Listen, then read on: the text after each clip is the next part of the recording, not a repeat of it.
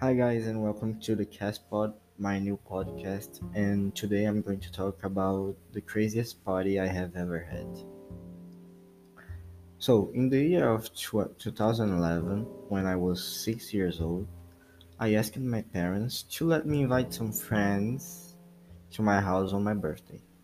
It was a sleepover. The only problem is that I live in an apartment, and on the day I had called 12 friends to my super party.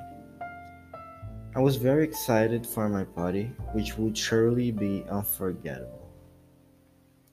I really enjoyed the party, even though my parents didn't, because there was a lot of kids, and most of them went to very went to bed very late. At the party, uh, there was seven boys and five girls. The boys were the most messy. Me and two other friends stayed until 3 a.m. talking and playing with my dolls. At the time of my birthday, I remember a song that played in many places.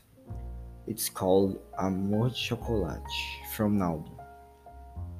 That song was and still very famous because if nowadays you start singing it, um, almost everybody that pass through you, they will know the, the song that you are singing.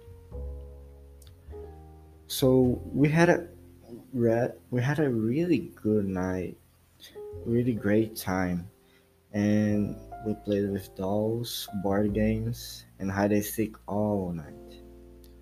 And one of the reasons why I remember this party is because after it, my parents never let me call more than five people for a sleepover. And that was the story for today, guys.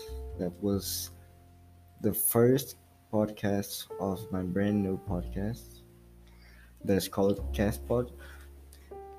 And if you enjoy it, share with your friends. That was it. Bye.